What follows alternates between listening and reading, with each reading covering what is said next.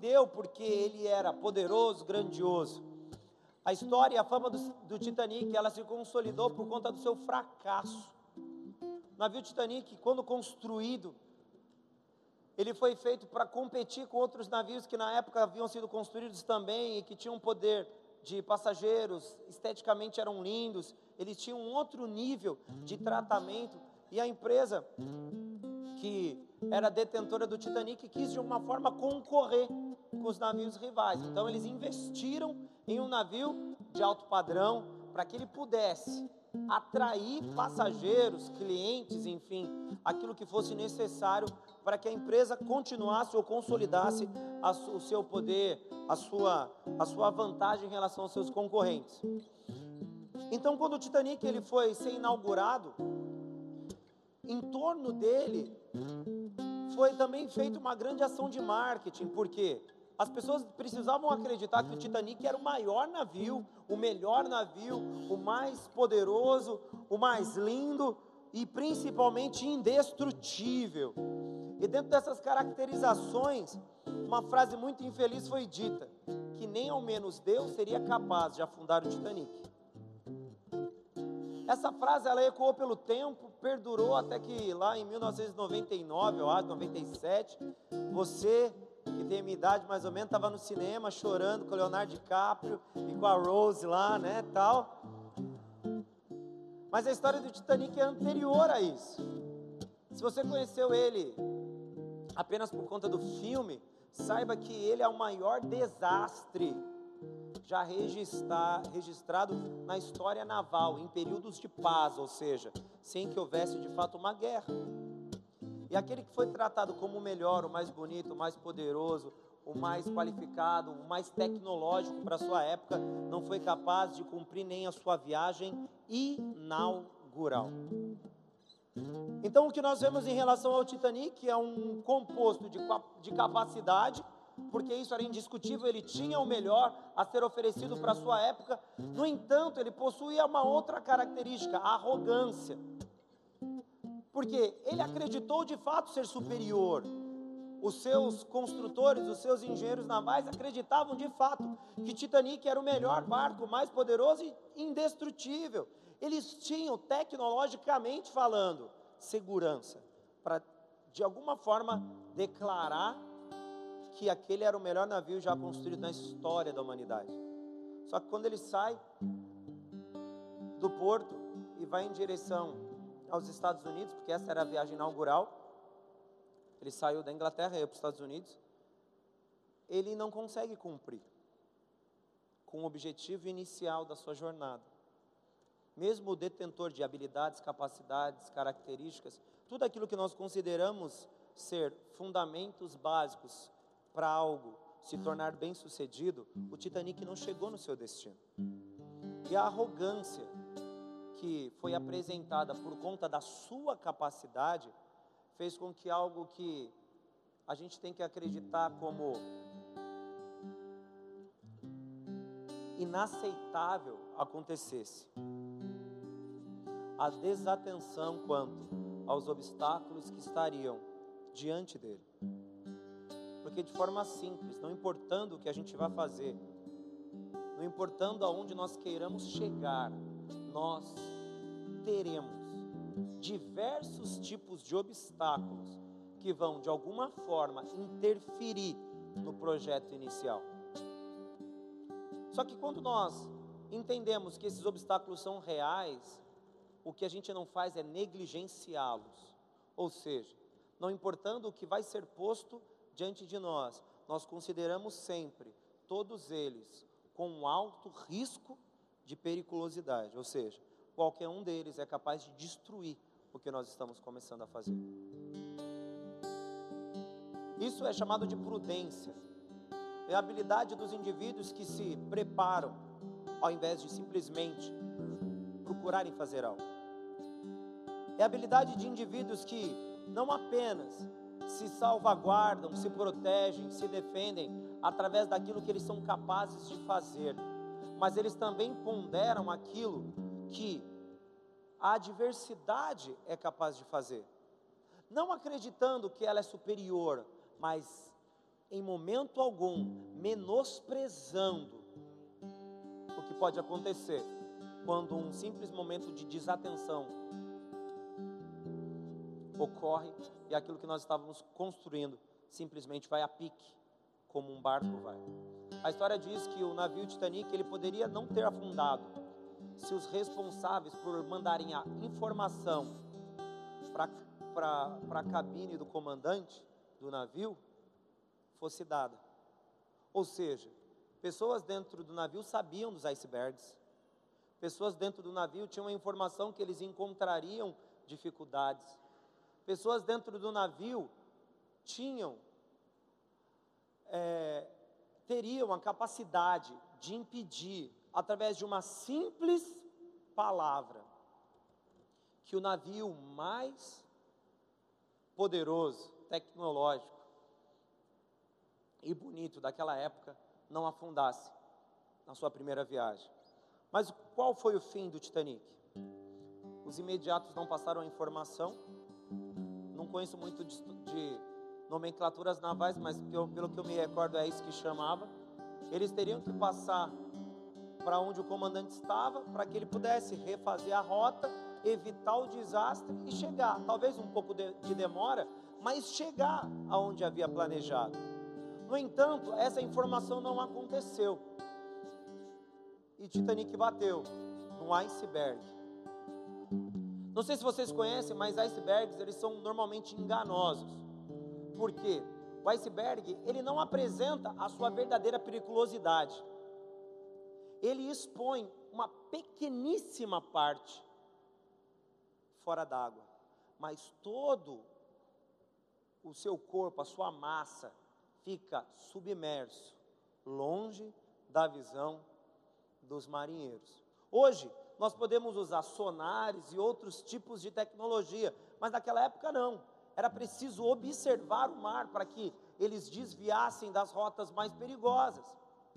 Só que um pequeno detalhe, uma pequena mancha, uma coisa até insignificante, diante de, do Titanic, no meio de um mar gigantesco, de um céu maravilhoso, tudo perfeito, o melhor navio, mais poderoso, mais resistente, mais tecnológico, ele foi destruído por um iceberg que visualmente não representava risco nenhum, mas quando visto de forma total, se configurava no pior a ser encontrado no meio de um mar.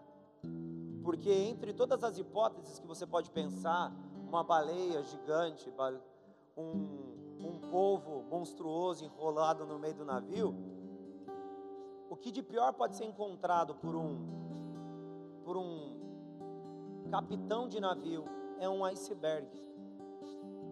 Na história marítima, ele é o grande vilão, porque ele se move e ele não é visivelmente exposto. Porque você pode às vezes ver uma pequena mancha na água, porque às vezes a ponta do iceberg não é tão extensa. Ele não é fixo num lugar apenas, ele se move em todas as áreas, porque ele não possui nenhum tipo de apoio submerso. Ou seja, de acordo com a maré, os icebergs se movem. Assim, o capitão do navio, ele tem que ter visão redobrada, porque mesmo que os seus equipamentos demonstrem aonde esteja aquele iceberg, ele tem que continuar acompanhando, porque em algum segundo ou numa mudança repentina dos mares, ele muda de lugar e aquilo que ele considerava lugar seguro se transforma em lugar perigoso. E como é que é mensurada a história de nós cristãos? De indivíduos que saíram de um determinado lugar e estão indo para outro. A vida cristã é um paralelo direto à história do povo de hebreu, não era ainda povo de Israel, que sai do Egito e vai em busca da terra prometida. Cada um de nós está fazendo de uma forma direta uma viagem em direção àquilo que lhe foi prometido por Deus. Ou seja, existiu um propósito. Deus nos construiu com o melhor que existe na face da terra É só você fazer a leitura do capítulo 1 e capítulo 2 de Gênesis. Façamos o homem a nossa imagem e a nossa semelhança. Nós somos o melhor da tecnologia, nós somos o melhor das habilidades, nós possuímos todos os recursos necessários para que a nossa viagem termine e termine bem. Mas um simples ato de negligência e de irresponsabilidade pode fazer com que um pequeno detalhe nessa estrada ou nesse mar da vida faça com que tudo aquilo que a gente planejou, sonhou, se torne frustrado, porque nós não tivemos a responsabilidade de, cons de considerar todos os riscos e perigos que nos cercam. E existe um que aparentemente é insignificante, mas ele é o pior adversário para um cristão. E que, como o iceberg, ele é tão frio como ele, que é a dureza de coração.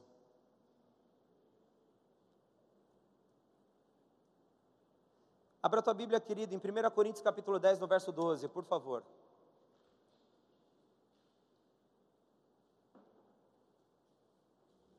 A palavra do Senhor diz assim: Aquele, pois, que pensa em estar de pé, toma cuidado para que não. Existe então uma necessidade escrita pelo apóstolo Paulo, a pior igreja possível, entre algumas opiniões, que é a igreja de Coríntios, que eles que estavam de pé tomassem cuidado para que não caiam, não caíssem, porque mesmo que aparentemente firmes, alguma coisa poderia vir a derrubá-los e fazer com que todo aqui, tudo aquilo que eles haviam planejado se transforme em frustrar. E qual é o maior poder de paralisação para o ser humano? O que mais é capaz de fazer com que a gente não tenha coragem de continuar? A frustração, porque ela não apenas se apresenta como um fim de um sonho, mas ela também é usada como ferramenta de manipulação da nossa mente que nos transforma em indivíduos incapazes de terminar um sonho. Ou seja, frustrar a fé do cristão é aquilo que Satanás tem tentado fazer desde que ele é Satanás. Ou seja, desde o início da história da humanidade. O projeto inicial é frustre-os, porque frustrados eles não terão coragem de fazer nada. E o que aconteceu com o nosso navio da história, da ilustração desse culto? Ele foi frustrado, o seu fim foi determinado pela irresponsabilidade de considerar o risco como um risco real. Ou seja, enquanto estivermos de pé, enquanto estivermos caminhando na direção do que o Senhor tem planejado, planejado para nós, os nossos olhos precisam, de forma urgente, estarem muito bem abertos para considerarmos tudo o que possa nos acometer e principalmente a frieza espiritual, que no mar da vida pode ser considerado o nosso iceberg, porque inicialmente ela é insignificante e irrelevante, mas quando você começa a olhar profundamente para o que significa frieza espiritual, você começa a perceber que é um ardil muito bem estruturado pra, por Satanás, para que primeiro nos faça relativizar a palavra de Deus e depois que relative, relativizemos a palavra do Senhor, nos tornemos cristãos céticos e incapazes de vivenciar uma experiência sobrenatural com profundidade, ou seja, poderosa o suficiente para mudar o panorama das nossas vidas e principalmente para justificar o ideal que nós temos, que é de caminhar até a Nova Jerusalém e terminarmos a nossa viagem. Amém, queridos? Abra sua Bíblia então em 2 Coríntios agora, no capítulo 2, no verso 11. O apóstolo Paulo, ele tenta de alguma forma despertar a igreja de Corinto quanto aos riscos que ela, que ela estava correndo. Em 2 Coríntios 2,12 diz assim: Ora, quando cheguei a Trode, perdão, 2,11. Porque não ignoramos as suas maquina, maquinações. Em algumas Bíblias está escrito: porque não ignoramos os seus ardis, os seus projetos para a nossa destruição.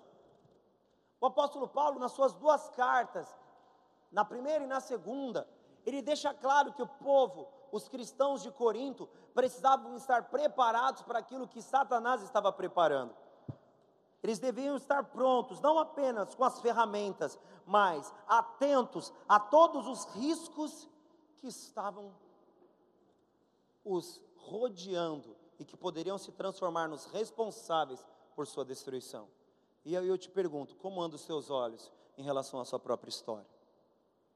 Como você tem observado a realidade que te cerca? Como você tem notado aquilo que tem te acompanhado ou os eventos em torno da sua vida? A frase espiritual, ela é tão poderosa e principalmente, ela é tão manipuladora que ela vai nos impedindo de ter uma visão concreta do que nos rodeia. Ou seja, nós começamos a perder a perspectiva sobrenatural. Nós começamos a enxergar as coisas dentro de um prisma único, o mundo natural. Nós não começamos a entender que certos sentimentos, certos pensamentos, nós começamos, nós não podemos, nós perdemos a habilidade de diferenciar aquilo que de fato parte de Deus, aquilo que parte de Satanás e aquilo que parte do nosso coração. Nós começamos gradualmente a sermos contaminados, porque nada se congela instantaneamente. O esfriamento ou congelamento é um processo de degradação, ou em outros termos, de mudança ou diminuição da temperatura grau a grau. Ou seja, é gradual, é contínuo. Enquanto nós começamos a esfriar, nós começamos a diminuir a nossa intensidade ou apagar a nossa vista em relação às coisas espirituais, inicialmente nós não notamos que isso está acontecendo. Por quê? a nossa visão, ela não é completamente exterminada, ela é diminuída. A temperatura espiritual na qual nós deveríamos viver é continuamente alterada. Por quê? Para que a gente não note que as coisas já não são como eram. Eu nunca fiz isso, eu não aconselho vocês a fazerem. Mas dizem que existe uma forma maldosa de, de matar a rã, que é colocar ela dentro da água fria no fogo e devagarzinho a água vai esquentando, aí quando ela percebeu, morreu. Porque ela vai se climatizando com a temperatura. Ela vive em água fria, vai esquentando, esquentando, quando for perceber, morreu. E como a água vai se ela vai se acomodando àquela temperatura, ela não percebe o risco que ela está correndo. E assim foi dito para a igreja de Sardes. Abra a tua Bíblia em Apocalipse, capítulo 3, no primeiro verso, por favor. O risco que nós corremos com esfriamento espiritual é muito maior do que nós imaginamos. Diz assim: Ao anjo da igreja de Sardes, escreve: Isto diz aquele que tem os sete Espíritos de Deus e as sete estrelas. Isso está falando sobre Jesus Cristo mergulhando na palavra escatologia. Conheço as tuas obras, tem nome de que vives. A realidade da igreja de Sardes, então, é uma realidade de aparência, mas na sua verdadeira essência ela não está viva. E o que, que é o esfriamento? É um processo de degradação espiritual, mas ele não é um processo de degradação religiosa. Porque o esfriamento não necessariamente interfere nas nossas práticas religiosas, não interfere na nossa pseudo-relação com Deus, porque o esfriamento tem por função matar a chama, mas não destruir a religião. Ou seja, ele tenta nos oferecer um certo ambiente de conforto e de acomodação. Por isso que o esfriamento começa com uma palavra chamada relativismo. E se você veio no culto quarta-feira, você ouviu sobre isso. O processo de resfriamento afeta primeiro a nossa concepção e a nossa visão do que é ou não pecado, do que é ou não divino, do que é ou não de Deus. E nós começamos a enxergar a nossa realidade através da nossa vista cultural, emocional, familiar. Nós começamos a considerar o que é perfeito através do que é imperfeito. Nós começamos a ver as obras que Deus tem por fazer e aquilo que Ele nos diz como regra básica de funcionamento, e nós começamos a traduzir esses comportamentos em conformidade à nossa perspectiva pessoal. E aí a gente começa a ver o processo de esfriamento. E quando Deus me deu a palavra de, de quarta-feira, Ele falou: você vai falar sobre três temperaturas: o morno, o frio e o quente. E nessa, nesse domingo, seja hoje, agora e, à noite, Deus ele vai tratar sobre o aspecto da frieza espiritual e do risco contido na incapacidade humana de notar que o que Satanás quer e vai fazer conosco é mudar em muitos momentos o iceberg de lugar, para que a gente não acredite que aquilo é mal. E quando nós abaixarmos a guarda, nós colidiremos com o nosso principal e maior adversário, que é o esfriamento espiritual. A igreja de Sardes, ela era vista de forma natural como uma igreja bem-sucedida. Ela era vista como uma igreja que possuía todos os itens e elementos necessários para tratá-la como uma igreja bênção. Ela tinha nome de que estava viva. Ela então, de forma natural, ela se apresentava como algo que era, para a visão dos homens, bom, no entanto, dentro de uma visão mais profunda e penetrante, o que Deus via era morte. Ou seja, o esfriamento espiritual não nos incapacita completamente, mas ele congela o nosso coração. E por que será que Satanás procura congelar o nosso coração? Estão comigo, queridos? Amém ou não? Por que será? Você já pensou? Por que, que Satanás ele quer tornar o seu coração um ambiente insensível? Pensa. Igual eu faço peitor. Pensa. Quando a gente fica brincando de quebra-cabeça em casa, pensa. Aí ele começa a montar o quebra-cabeça. Pensa. Por que Satanás quer que você tenha um coração duro? O que, que parte do coração mesmo? As boas intenções. Ou seja, a vida. Quando eu congelo o coração, eu torno o quê? O coração um ambiente árido, morto. Quando eu endureço o coração, eu transformo o coração em um lugar que não oferece nada a não ser dureza.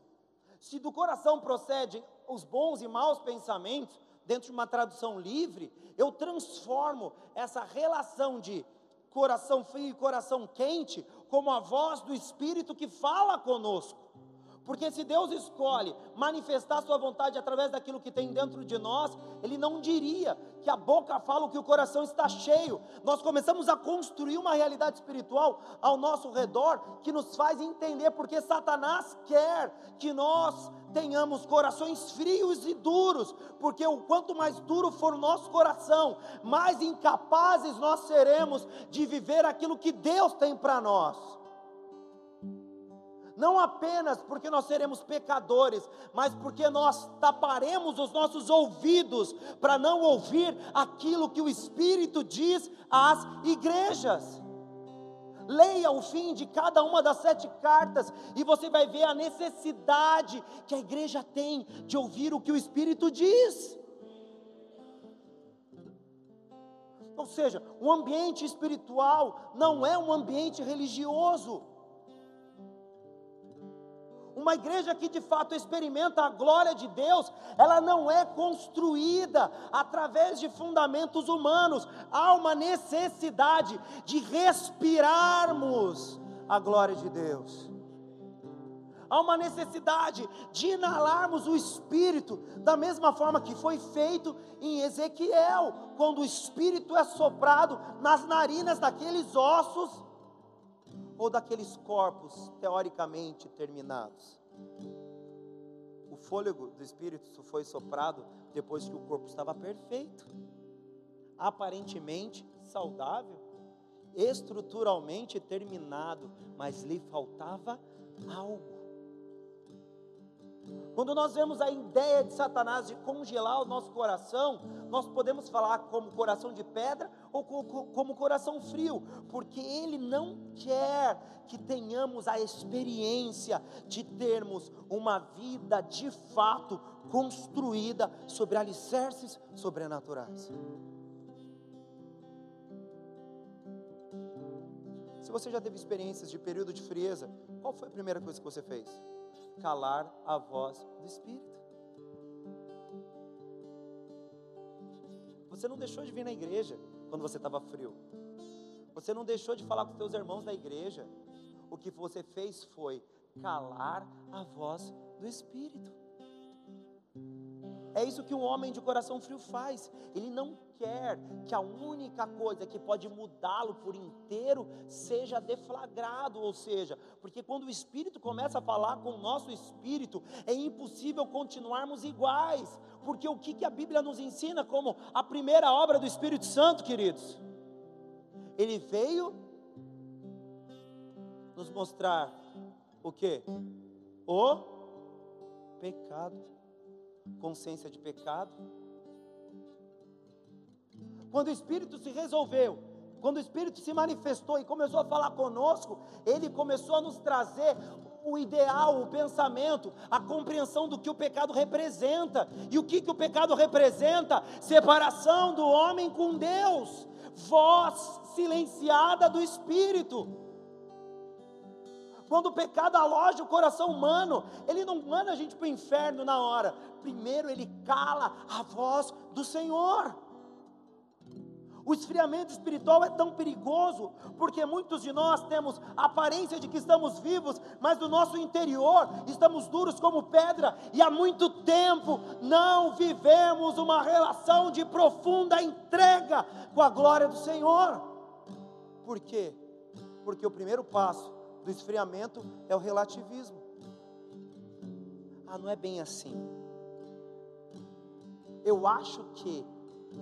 E depois que o relativismo já se alojou e a pessoa começa a conceber a fé de acordo com a visão dela, ele vai para o segundo ponto: ceticismo.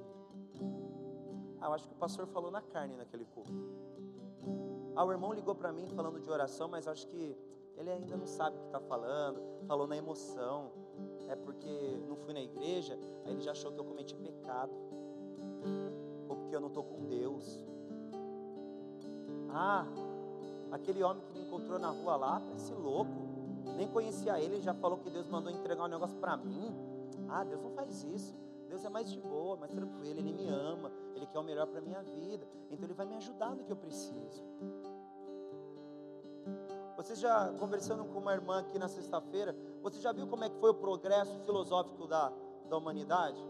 Ele foi degradando o que? O preceito espiritual. Sabe qual foi o fim? No comunismo, marxismo. O que, que o marxismo prega? Que Deus não você começa a notar que o ser humano, primeiro, foi criado com uma intensa necessidade de Deus, jardim do Éden. Deus vinha, falava, era uma relação de intimidade. Gradualmente, o ser humano começou a se tornar independente. Chegou no marxismo. Karl Marx, as suas teorias, escreve lá o Capital, o pessoal lê, fica politicamente inteligente e começa a entender que Deus não existe. Depois que o ceticismo entra, qual é o último passo? ateísmo. Eles não apenas desconsideram a existência divina, como combatem aqueles que acreditam nela. Me diz o que, que o mundo vive hoje. Não é nem a Bíblia, eu não preciso usar um versículo. Eu só apresento a constituição histórica da humanidade e você vai ter que, comigo, concordar que o mundo caminha numa total descrença em relação às obras que o Espírito de Deus, o próprio Cristo e o Deus Criador fez, porque o homem é guiado a se distanciar cada vez e mais profundamente do seu Senhor. E o que, que eu posso tratar isso? Como eu posso chamar isso? Esfriamento espiritual, endurecimento de coração, a incapacidade de experimentar uma relação de profunda entrega com Deus. Essa é a obra de Satanás e ele tem conseguido sucesso. ele tem conseguido apagar a chama dos nossos corações. Pessoas que começaram o seu chamado, a sua vocação, o seu ministério, ardendo através do fogo, incendiados com o Espírito, com o passar do an dos anos, são sufocados pela primeira ação de Satanás, e no fim, eles aceitam que tudo aquilo que eles viveram não foi apenas do que uma mera exposição emocional de alguém incapaz de ler a realidade. É assim que nós temos nos tornado. Satanás ele tem conseguido atingir o objetivo.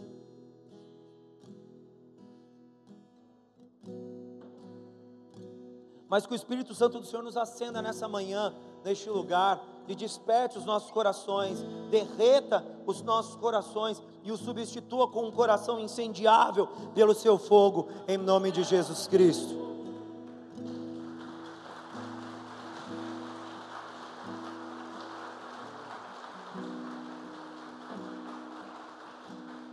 O mesmo mal que acometeu aqueles imediatos, eu acredito, lá do, do Titanic, atingiu o povo de Deus. Hebreus capítulo 5, no verso 11. Nós temos que ter um ouvido aberto para a voz do Espírito. Se você tem se sentido assim, já vai orando no teu lugar, querido. Fala, Senhor, eu quero um ouvido atento para a tua voz. Eu quero ser tardio ao falar, tardio a irar, a irar-me, mas eu quero ser pronto a ouvir começa a expandir os seus horizontes espirituais. Diz assim Hebreus capítulo 5, no verso 11: Sobre isso temos muito que dizer, mas de difícil interpretação, porquanto vos tornastes tardios em. O apóstolo, eles tinham muitos ensinamentos para o, seu, para o povo hebreu quando a carta aos Hebreus foi escrita. Existiam muitas coisas a serem entregues, existiam muitas coisas a serem oferecidas para aqueles homens, mas eles não podiam tratar de todos os assuntos porque eles não queriam ouvir. Eles escolheram governar, mesmo sob o risco de trombarem com um iceberg escondido nas profundezas dos mares. Eles escolheram calar a voz do Espírito e por que aconteceu isso? Porque os corações se endureceram. Começa a entender o risco que nós corremos, querido. Começa a visualizar aquilo que Satanás tem feito para tentar destruir quem nós somos e o que nós representamos.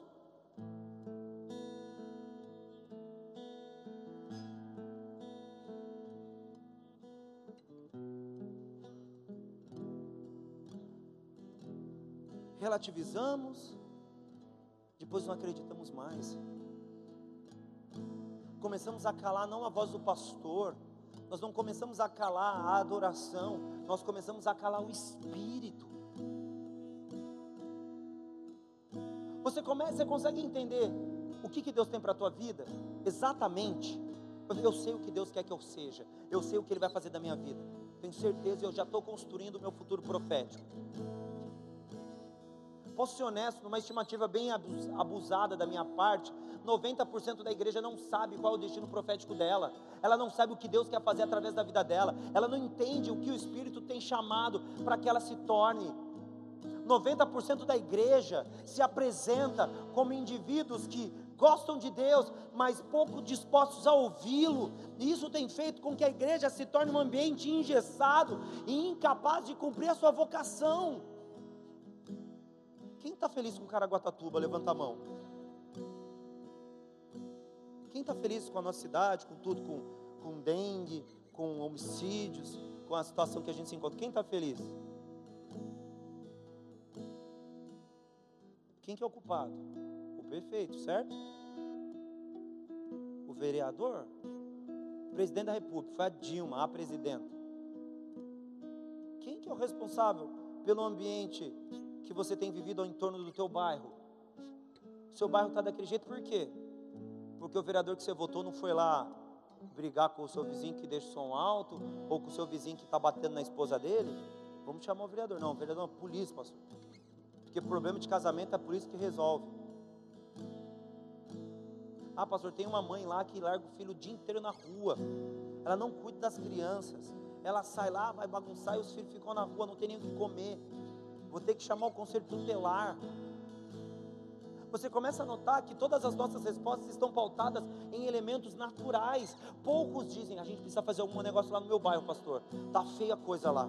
Tem umas senhoras lá com uns problemas, tem uma família sendo agredida lá, um marido tá bêbado. Vamos chamar lá, tá, usa droga, sei lá, e espanca a esposa. Será que a gente pode fazer uma visita? Poucos de nós dizemos isso. Por quê? Porque o nosso coração está frio e nós não consideramos o poder que o evangelho tem de transformação nós somos capazes de acusar o governo, o poder público, todo mundo, mas nós não somos capazes de dizer o que nós podemos fazer para mudar a nossa sociedade, porque os nossos olhos, os nossos corações já não consideram os elementos sobrenaturais. Relativizamos, falando, é assim mesmo, pastor, o mundo é assim. E depois falamos, aquele lá não tem jeito. Primeiro, relativização e depois ceticismo. O que, que é isso? Sinal de esfriamento espiritual. E por que, que nos falta intrepidez para fazermos mais? Porque nós não sabemos para que nós somos úteis no reino, nós não entendemos a nossa vocação, nós não conhecemos o nosso chamado, nós não sabemos o que Deus quer fazer através de nós. Isso é um quadro de total frieza, porque se os nossos corações fossem de carne, sensíveis e até capazes de parar a qualquer momento, pelo menos nós teríamos a habilidade de ouvir a voz do Senhor e principalmente segui-la, porque a Bíblia diz, quando descreve sobre a condição do pastor, ele diz que as ovelhas conhecem a voz do bom pastor e a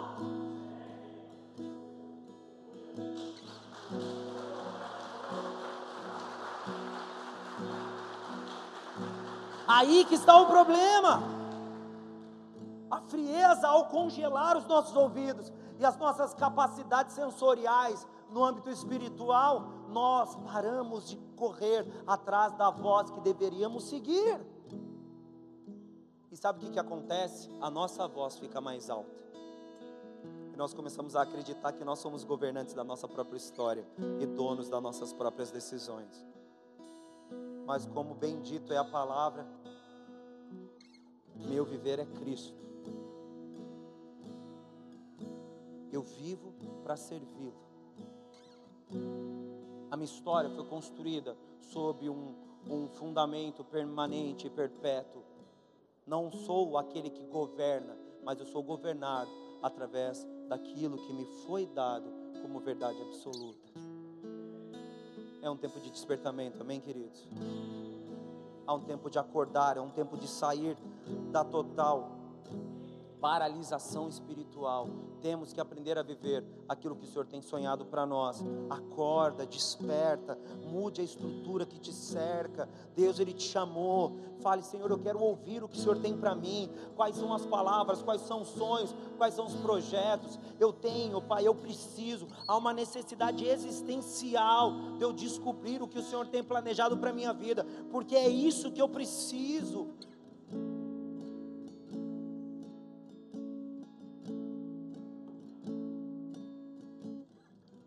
Consumidos por essa frieza. O que, que nos falta agora? Sermos mortos. Desculpe a franqueza, mas é a última coisa que falta. Nós já relativizamos, começamos a ver a palavra de Deus do nosso jeito. Nos tornamos primeiro mornos espirituais. Éramos quentes, mornamos. Ah, não é bem assim, Deus ele gosta, Deus não gosta. Deus não é tão assim, pastor. Você está muito rígido. A palavra de Deus é mais de boa, assim. Deus é amor. Ele me ama, Ele não quer que eu vá para o inferno. Eu fui salvo, eu nunca vou perder minha salvação. Eu posso fazer qualquer coisa. Posso ser um picareta. Posso fazer bentar com a minha mulher na minha casa. Posso maltratar meus filhos. Eu posso mentir, roubar. Eu não vou perder minha salvação. Fui salvo. Deus não revoga. Começamos a relativizar. Próximo passo, calamos a voz do Espírito. Por quê? Porque a voz profética é o que quebra as barreiras espirituais. Sem voz profética, não há acesso ao Evangelho. Não, pastor. Vou contar uma historinha. Se você pegar Mateus, Marcos, Lucas, João e ler os primeiros capítulos, você vai ouvir sobre João Batista. E depois você vai ouvir sobre Jesus. Você vai ouvir sobre a voz profética que quebrou o jugo para que fosse aberto o espaço para o Evangelho, seja para a salvação. Por isso que o Espírito vem e nos convence do pecado, voz profética, para que depois, quando a gente se convence do pecado, a gente tem consciência da justiça e do juízo, salvação e, julgamento. O Espírito é o grande abridor de portas do ambiente espiritual. Então, por que que Satanás quer que seu coração endureça? Para que você não consiga alcançar a salvação. Por que, que Satanás quer que você endureça a sua perspectiva espiritual? Porque ele não quer que você tenha acesso a informações que apenas Deus pode te dar revelações, despertamentos.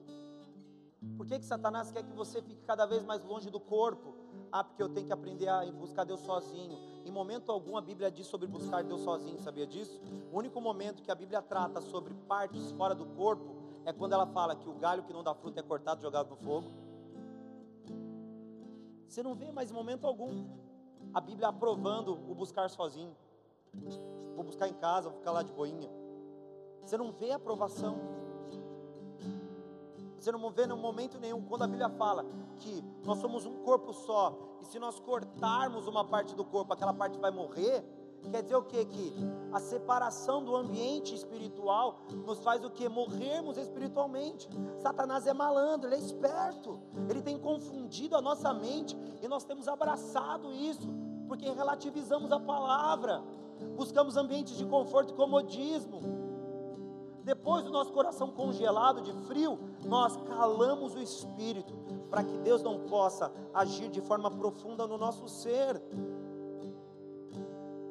Foi isso que aconteceu com o Titanic. Tinham tudo para dar certo, tinham tudo para entrar para a história da humanidade.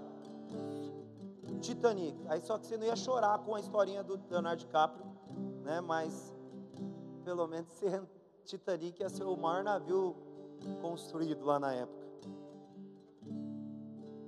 Mas ele entrou para a história como o maior fracasso naval de toda a história todos os tempos. Quem quer ser conhecido como o maior fracasso de Deus de todos os tempos? Ninguém. Quem quer ser conhecido como aquele que não deu certo? Quem quer ser conhecido como aquele que Deus escolheu, sonhou, preparou, como foi dito para Jeremias: Eu te preparei antes que você chegasse no ventre da sua mãe. Quem quer ser conhecido como aquele que não conseguiu?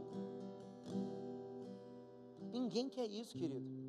Então, pastor, agora eu vou começar a fazer. Você não tem que fazer nada. Deixa que o Espírito faça por você. Porque a Bíblia fala que aquele que começou a boa obra vai terminá-la. Então a questão está sobre o quanto nós ouvimos do Espírito, o quanto nós recebemos da parte de Deus. E é por isso que o nosso coração não pode endurecer, porque não somos nós que vamos terminar a obra, mas o próprio Espírito de Deus, o próprio Senhor, o próprio Jesus Cristo. Quando é discutido sobre o crescimento da igreja em Coríntios, Coríntios só dá problema. O apóstolo Paulo fala assim, ó: um planta, outro rega, mas quem dá o crescimento? O Senhor.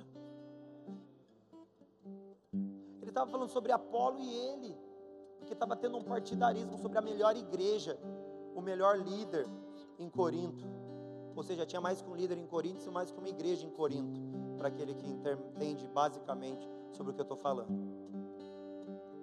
Você começa a notar que nós, ao calarmos o espírito, nós paralisamos todo o processo sobrenatural de Deus em nós. Você quer ser o novo Titanic? Só que me desculpe, não vai ter nenhum Leonardo DiCaprio para as meninas e eu não lembro o nome da mulher lá que é estranho para fazer o filminho sobre a tua vida. Sua vida vai terminar você vai estar lá. Eu sei que é a Rose, mas eu não sei o nome da verdadeira. Você vai estar lá. Você vai olhar para a tua, para a tua história, para o teu passado, e você vai ver que a sua vida não fez no mundo espiritual nenhum eco, ela não representou nada. Foi totalmente indiferente. E aí a gente vai passar as nossas vidas reclamando do governo, reclamando de todo mundo. Não digo que a gente não tem direito de protestar, mas nós somos agentes de mudança. Nós podemos mudar a realidade que nos cerca. Pastor, tudo bem, mas o que eu preciso fazer para que a minha vida seja mudada? É fácil para nós terminarmos. Ezequiel capítulo 11, verso 19 e verso 20.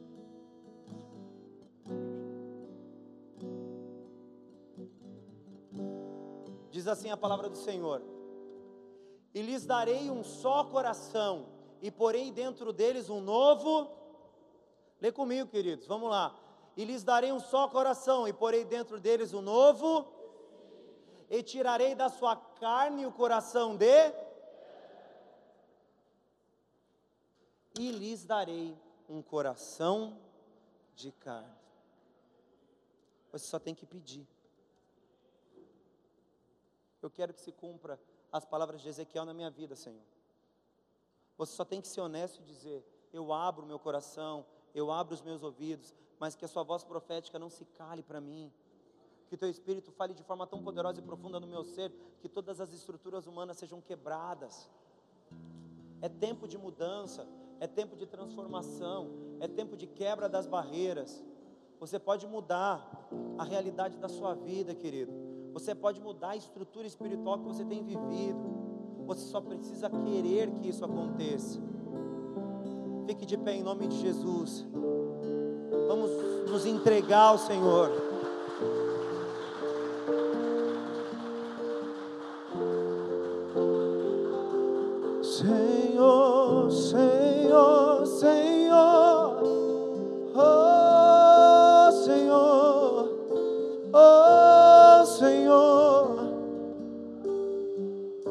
Queremos um novo coração, Senhor. Nós queremos que uma nova estrutura seja posta sobre nós. Nós queremos ouvir o Teu Espírito. Nós queremos experimentar a Tua glória. Venha a nós, Senhor. Venha a nós, Senhor. Mude o nosso ser. Peça, querido. Eu não posso orar para que Deus mude o teu coração. Você tem que desejar isso. Você tem que desejar que o Senhor abra os teus ouvidos espirituais. Muda a trajetória da tua vida. Termine a jornada. Vá até o fim dessa viagem. Não seja conhecido pelos seus fracassos, mas seja conhecido por aquilo que Deus fez na tua vida. suri canta chorianda lava anda Nada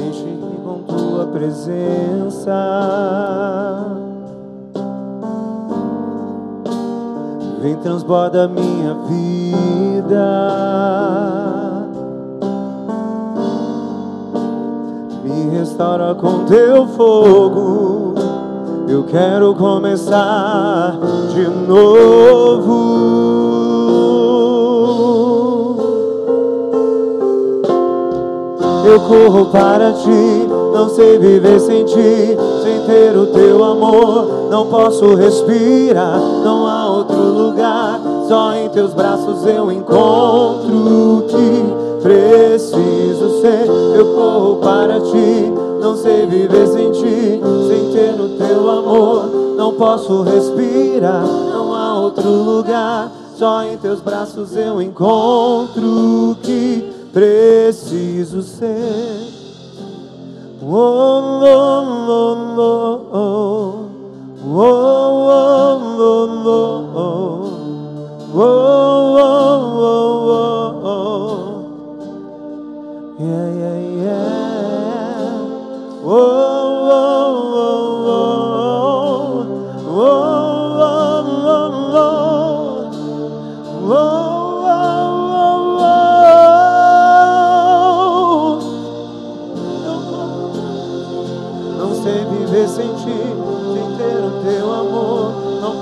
respirar, não há outro lugar. Só em teus braços eu encontro o que preciso ser. Eu corro para ti, não sei viver sem ti, sem ter o teu amor. Não posso respirar, não há outro lugar. Só em teus braços eu encontro o que preciso. Eu corro para ti, não sei viver sem ti, sem ter o teu amor. Não posso respirar, não há outro lugar. Só em teus braços eu encontro o que preciso. Eu corro para ti, não sei viver sem ti, sem ter o teu amor. Não posso respirar, não há outro lugar. Só em teus braços eu encontro.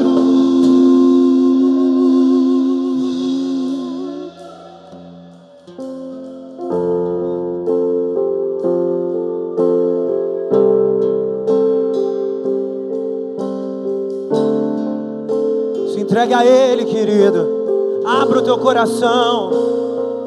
Abra os teus ouvidos. Corra na direção dEle. Se entregue. Não seja o próximo Titanic da história. Não seja o próximo fracasso da história. Não seja aquele que começou a jornada e não foi capaz de terminá-la. Seja aquele que andou poucas milhas e não foi capaz de chegar até a linha de chegada. A Bíblia nos trata como mais do que vencedores. Ela nos vê como aqueles que vão além da vitória. Então não permita que outra coisa contamine sua mente, destrua o teu coração. Peça, Senhor, muda a minha alma, muda o meu coração, muda quem eu sou.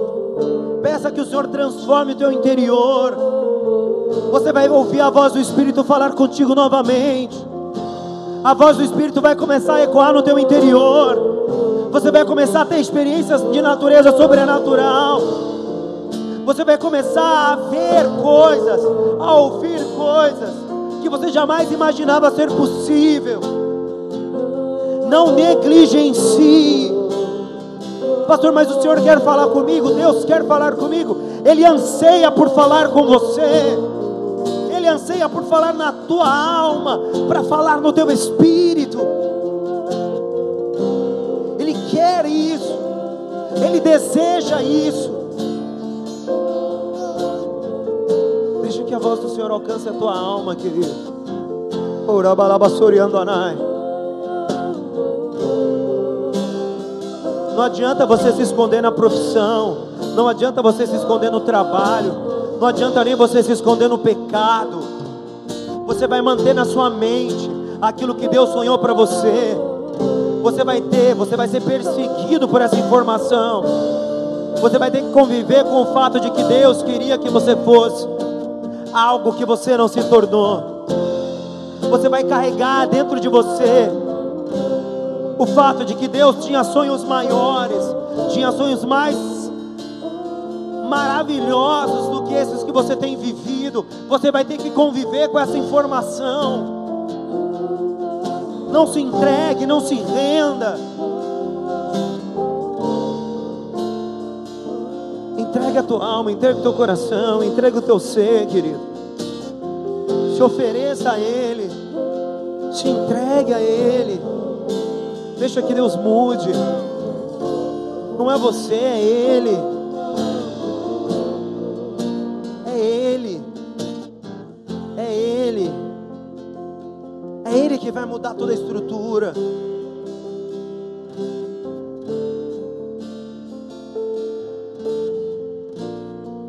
Querido, se você deseja isso, coloque a mão sobre o teu coração. Se você deseja que Deus mude o seu interior, coloque a mão no teu coração. Se você sabe qual é o primeiro passo da maturidade? O primeiro passo da maturidade não é fazer as coisas certas. O primeiro passo da maturidade é aceitar que foi feito coisas erradas, foram feitas coisas erradas que precisam ser mudadas. Ali começa a maturidade. Porque nenhum ser humano é perfeito. O que difere o maduro do imaturo não é o quão bom ele é em algo, mas quanto pronto ele é em reconhecer o seu erro. Isso prova maturidade. Coloca a mão no teu coração. Comece a falar com o Senhor. Comece a abrir a tua boca. Comece a expressar de fato aquilo que você entende que precisa ser feito.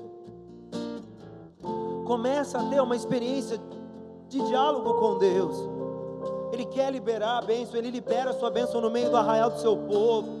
É ali que o Senhor libera a bênção, é ali que o Senhor libera a tua glória, é ali que Ele libera a assunção. Deus ele procura ambientes de culto a Ele. Deus ele procura ambientes de culto a Ele. Pai, eu oro por cada uma dessas pessoas que tiveram a ousadia de aceitar a mudança. Pai, que cada uma dessas pessoas, ó Deus, possa, em nome de Jesus agora, de forma sobrenatural, ter os seus corações arrancados do peito e substituídos, Senhor. Que eles possam ter, Pai amado, os seus corações arrancados do peito e que esses corações sejam substituídos por um coração igual ao teu, um coração de carne, um coração pronto a ouvir, pronto a obedecer a tua voz, Senhor. Tira, Pai, toda frieza, toda dureza de coração. Acaba com essa frieza espiritual, Senhor. Elimine essa frieza espiritual.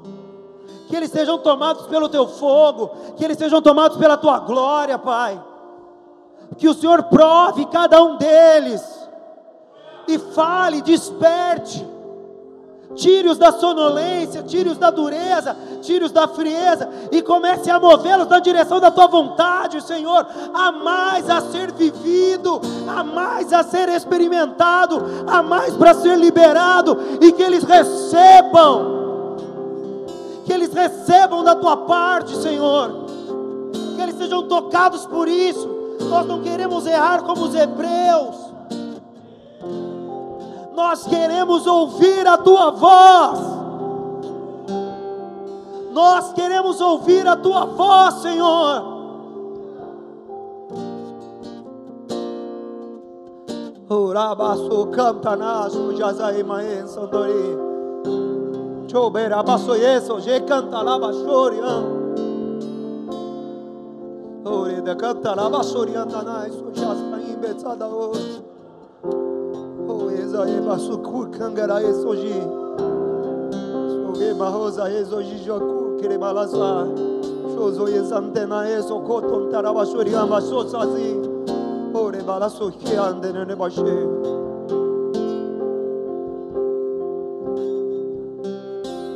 Muda, quebranta, Pai. Destrói, esmiuça o íntimo de cada um de nós. e substitua pela tua presença. Queremos ser mudados. Queremos ser mudados, mudados, mudados, mudadas, todos nós, ó Pai. Nós não seremos consumidos pela cultura desse mundo, mas a transformaremos pela renovação do nosso entendimento. Nós não seremos pegos só, Pai amado, pelo ceticismo. Nós não seremos destruídos pelo relativismo. Nossa mente está sendo levada cativa ao Senhor. Nós não seremos, ó Pai, escravos desse mal. Nós seremos libertos pelo teu amor, Senhor. Espírito Santo, vem. Libertos pelo teu amor, Senhor, libertos pela tua glória, libertos pela tua presença, libertos pelo teu Espírito, libertos pela cruz, libertos pelo sangue, libertos por Jesus. Somos livres, livres, coração novo, pronto. Orabasori andanai.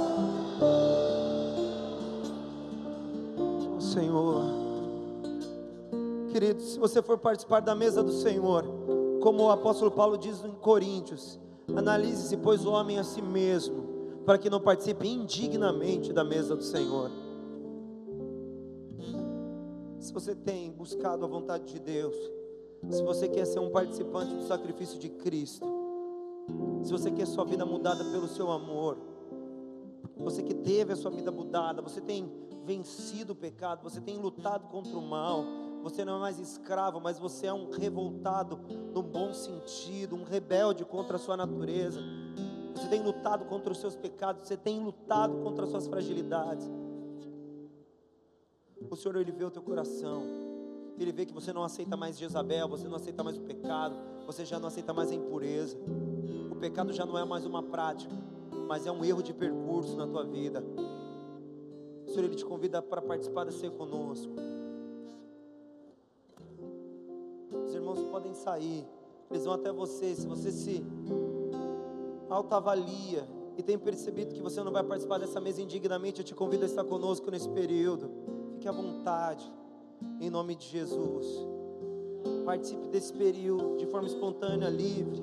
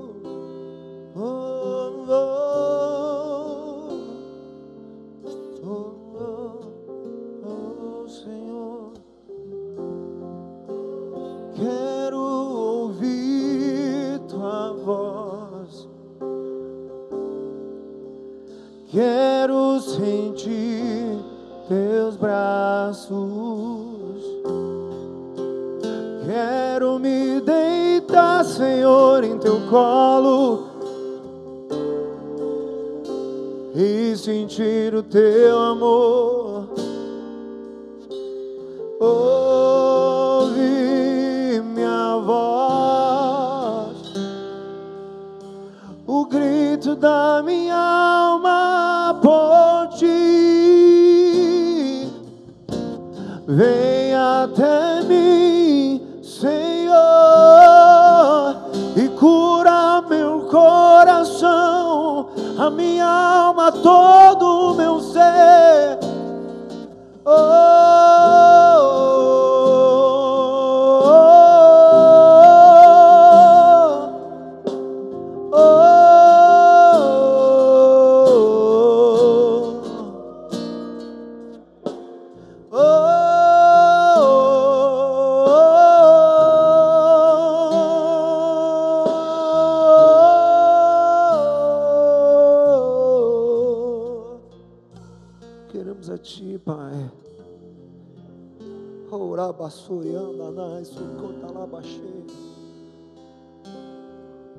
Nós não fomos criados para esse mundo, querido, então não se acostume com ele. Nós não somos criados para essa terra, então não se acostume com ela. Não transforme o seu culto a Deus em um culto humano. O Senhor trocou teu coração para que você tenha um culto sobrenatural, para que você ofereça um culto de fogo, um culto cheio da glória, um culto verdadeiro. Essa mudança no nosso ser nos leva a uma outra dimensão. Orada chori, canta lá, baixou.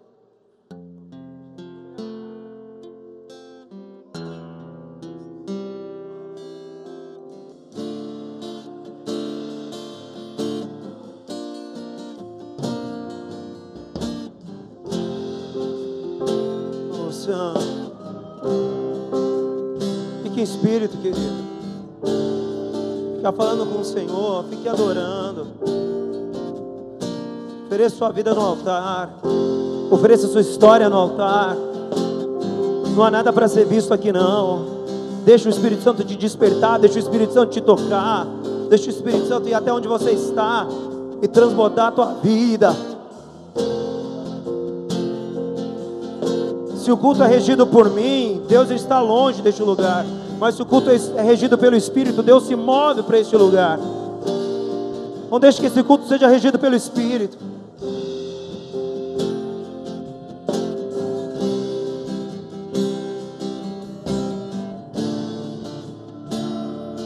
Oh, sae basuri canta na chore canta na baixei.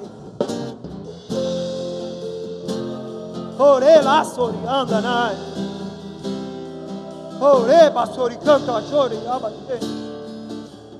Queremos nos entregar uma experiência nova, Senhor. Uma experiência nova, uma experiência nova. Uma experiência nova, uma experiência nova. Uma experiência nova contigo. Jesus sentado com seus discípulos. No último momento dessa experiência de comunhão e partilha ele toma um cálice e usa de cada um dos elementos da ceia como um marco, um ato profético, como você quiser chamar. Ele apresenta essa realidade para esses homens. Ou seja, as coisas da terra, elas servem apenas como sombra das coisas espirituais. Estão me ouvindo? Amém ou não?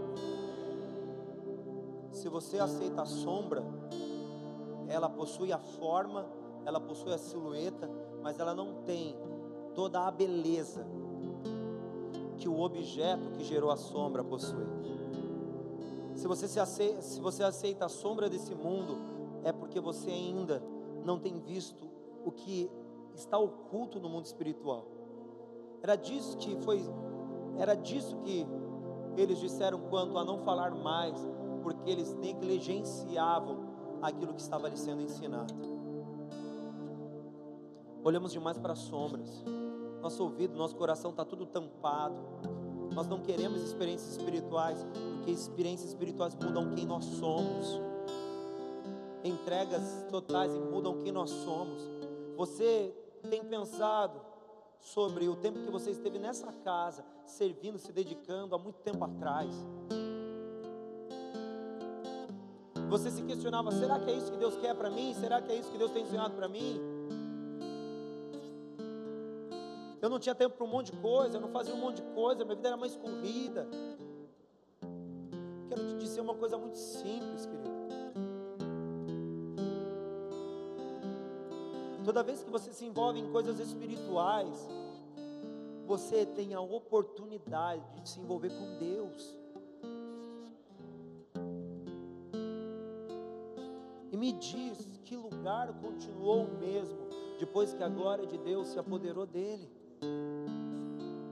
Pastor, mas eu não sou um lugar, você é um lugar sim.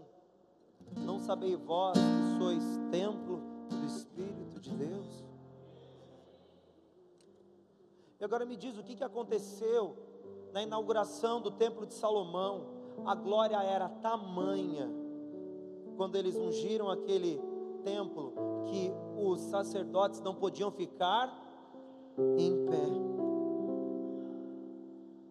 Deus ele afeta todos os lugares que ele domina, porque ele enche aquele lugar. Corações frios impedem isso de acontecer. Corações frios impedem a voz profética. Corações frios impedem a própria presença. Orabassuri anda na Jesus ele apresentou esse ato profético como um despertamento para os seus discípulos, porque eles precisariam ser cheios do Espírito Santo. E isso aconteceu 40 dias depois da Páscoa, na festa de Pentecoste. Eles reunidos como judeus na festa de Pentecoste em Jerusalém, ali todos foram cheios do Espírito Santo. Deixa o Senhor quebrar o seu interior, querido. Deixa o Senhor quebrar o teu interior, romper com todas as barreiras. Deixa o Senhor preencher tudo de uma forma completa. Abra os ouvidos em nome de Jesus. Abra o coração em nome de Jesus. Há coisas que não foram ouvidas ainda, há coisas que não foram reveladas ainda, há mistérios de ordem sobrenatural que desconheces, que você precisa saber e Deus quer que você ouça. Para isso é preciso quebrar as barreiras naturais, todos os limites, querer lá soriando, anabachor, cantanai, para que o Espírito Santo de Deus te tome por inteiro.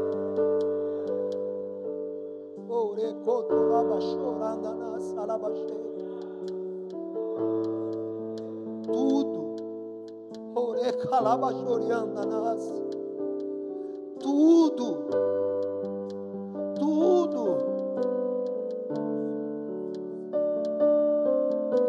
Não adianta ter ouvido promessas, não adianta ter ouvido profecias, se nosso ouvido não está aberto para a voz do próprio Espírito dentro de nós porque Ele é que as torna reais. Ouvimos profecias na nossa juventude sobre sonhos de Deus para as nossas vidas. Nos esquecemos de quanto tempo já esperamos por isso. E nós questionamos por que ainda não se tornou real. É porque é o Espírito que nos conduz na jornada, não somos nós. Todo o coração que não está plenamente aberto todo coração que não está totalmente disponível, ele impede a direção de Deus, porque a ovelha ouve a voz do seu pastor e a segue, ele encaminha para que os sonhos se, tornem se tornem realidade, ele encaminha para que as profecias se tornem realidade, é ele que faz as coisas acontecerem.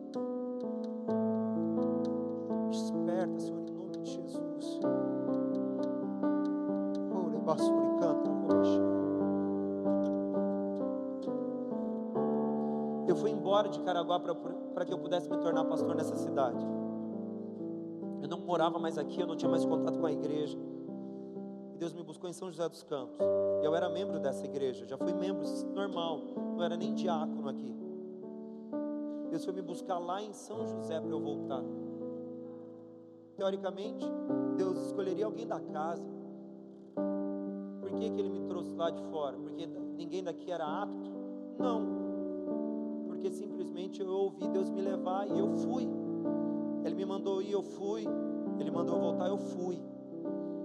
Deus não escolhe os mais aptos e honestamente eu nem me considero o mais apto. Que Deus procura um coração obediente, um coração submisso, um coração que em muitos momentos queria confronto com homens. É mal compreendido por pessoas, mas é totalmente obediente a Deus. É esse tipo de homem que eu sou. E eu voltei aqui para ser pastor. Sei lá, eu nunca fui uma unanimidade em nenhum lugar, nem na minha família. Eu nunca fui uma pessoa considerada em nenhum lugar, nem na minha família. Eu nunca fui o primeiro, só fui o segundo em tudo. Eu era o vice, eu era o secretário, eu era sempre aquele que ficava lá para carregar o peso. Nunca liderei nada na minha vida. Nunca fui chefe de alguém. Eu fui professor. Num tempo onde a escola está totalmente sucateada, os professores são mal vistos. Ou seja, eu não tinha nada que me forjasse líder, a não ser a minha vontade de obedecer. Antes de eu aprender a liderar, eu aprendi a obedecer. Obedecer aquilo que Deus queria, aquilo que Deus mandava. Eu não estou aqui porque eu quis ser pastor, eu estou aqui porque eu obedeci. Meu coração se abriu, meu ouvido se abriu e eu obedeci, só isso, e eu faço isso até hoje. Não sei porque ele me fez pastor. Porque eu não tenho os atributos.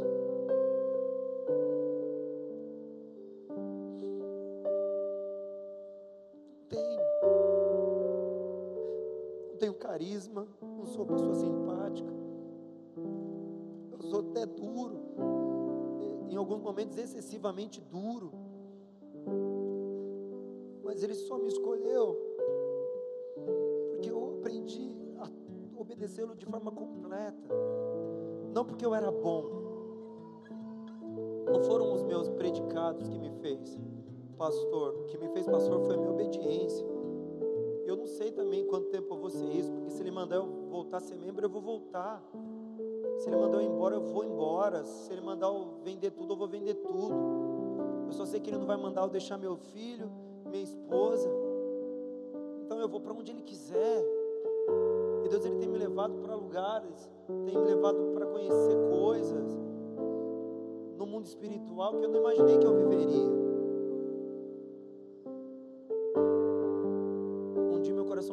Também. A religião me contaminou, o tempo de igreja me contaminou. Aí eu pedi para ele arrancar meu coração. Foi lendo o livro Heróis da Fé que aconteceu isso. Na primeira vez que eu li esse livro comecei a ver a entrega que aqueles homens tinham, a entrega pela vontade de Deus que aqueles homens tinham. Eles nem se preocupavam se eles iam ser mortos, iam ficar doentes, se eles iam passar fome. Aí falou: Senhor, eu quero ser assim. A única coisa que ele me pediu foi: dá-me o teu coração.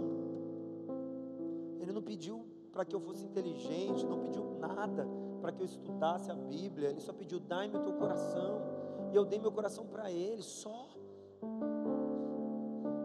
E como Pedro, ele, ele me fez de professor de biologia, física e matemática, em professor de assuntos espirituais. Mas não porque eu era bom, mas porque Ele quis. Simplesmente porque Ele quis. quero que vocês sejam aquilo que vocês são, mas sobre assuntos espirituais, empresários de assuntos espirituais, engenheiros de assuntos espirituais, vendedores de assuntos espirituais, professores, músicos de assuntos espirituais, mecânicos de assuntos espirituais, fotógrafos de assuntos espirituais, cinegrafistas, qualquer coisa, mas de assuntos espirituais. Abre teu coração. Jesus tomou o cálice, elevou ao alto e disse: Perdão, desculpa. Jesus tomou o pão, elevou ao alto e disse: Este é meu corpo que é entregue por vós. Fazer isso todas as vezes que fizerdes em memória de mim. Vida com Deus é vida de sacrifício, e Jesus provou isso quando morreu na cruz do Calvário. Senhor, nós te apresentamos essa pequena partícula de pão como memória do teu profundo e imenso amor pelas nossas vidas. Obrigado, porque o Senhor não pediu para mim muita coisa, porque eu não ia ter muita coisa, e o Senhor não pediu nada para ninguém aqui, que nós não teríamos nada para oferecer, mas o Senhor pediu tudo ao pedir o nosso coração. E nós te entregamos o nosso coração nessa manhã te adorando, te louvando, te exaltando, reconhecendo o domínio do Senhor sobre as nossas vidas. Muito obrigado, Pai. Obrigado por tudo aquilo que o Senhor tem feito. Nós te honramos nesse pequeno partir de pão. Louvado seja o teu nome. Amém e amém. Comamos juntos. De igual modo, Jesus toma o cálice, eleva o alto e diz: Este é o sangue da nova e da eterna aliança. Fazer isso todas as vezes que fizerdes em memória de mim. Servir a Deus não apenas tem sofrimento, mas como tem preço. E o preço foi o sangue, não foi a morte de Jesus, foi o sangue de Jesus. Porque é o sangue que perdoa os nossos pecados. Se você quer viver com Deus, saiba que Ele, essa vida vai pedir alguma coisa no aspecto de preços. Mudanças exigem preços. Apenas esteja disposto a pagá-los e você vai encontrar o melhor dessa terra em Cristo Jesus. Senhor, nós te adoramos e te louvamos. Exaltamos o teu amor e a tua glória, toda a tua soberania, através desse pequeno cálice que representa todo o preço pago pelas nossas vidas. Seja adorado, seja exaltado, seja engrandecido. Nosso coração regozija pelo teu espírito se movendo no nosso meio. E a nossa alma se alegra em ti, ó Senhor, nosso Salvador. Te exaltamos, ó Pai, que a nossa vida seja tua por toda a eternidade. Bebamos juntos em nome de Jesus.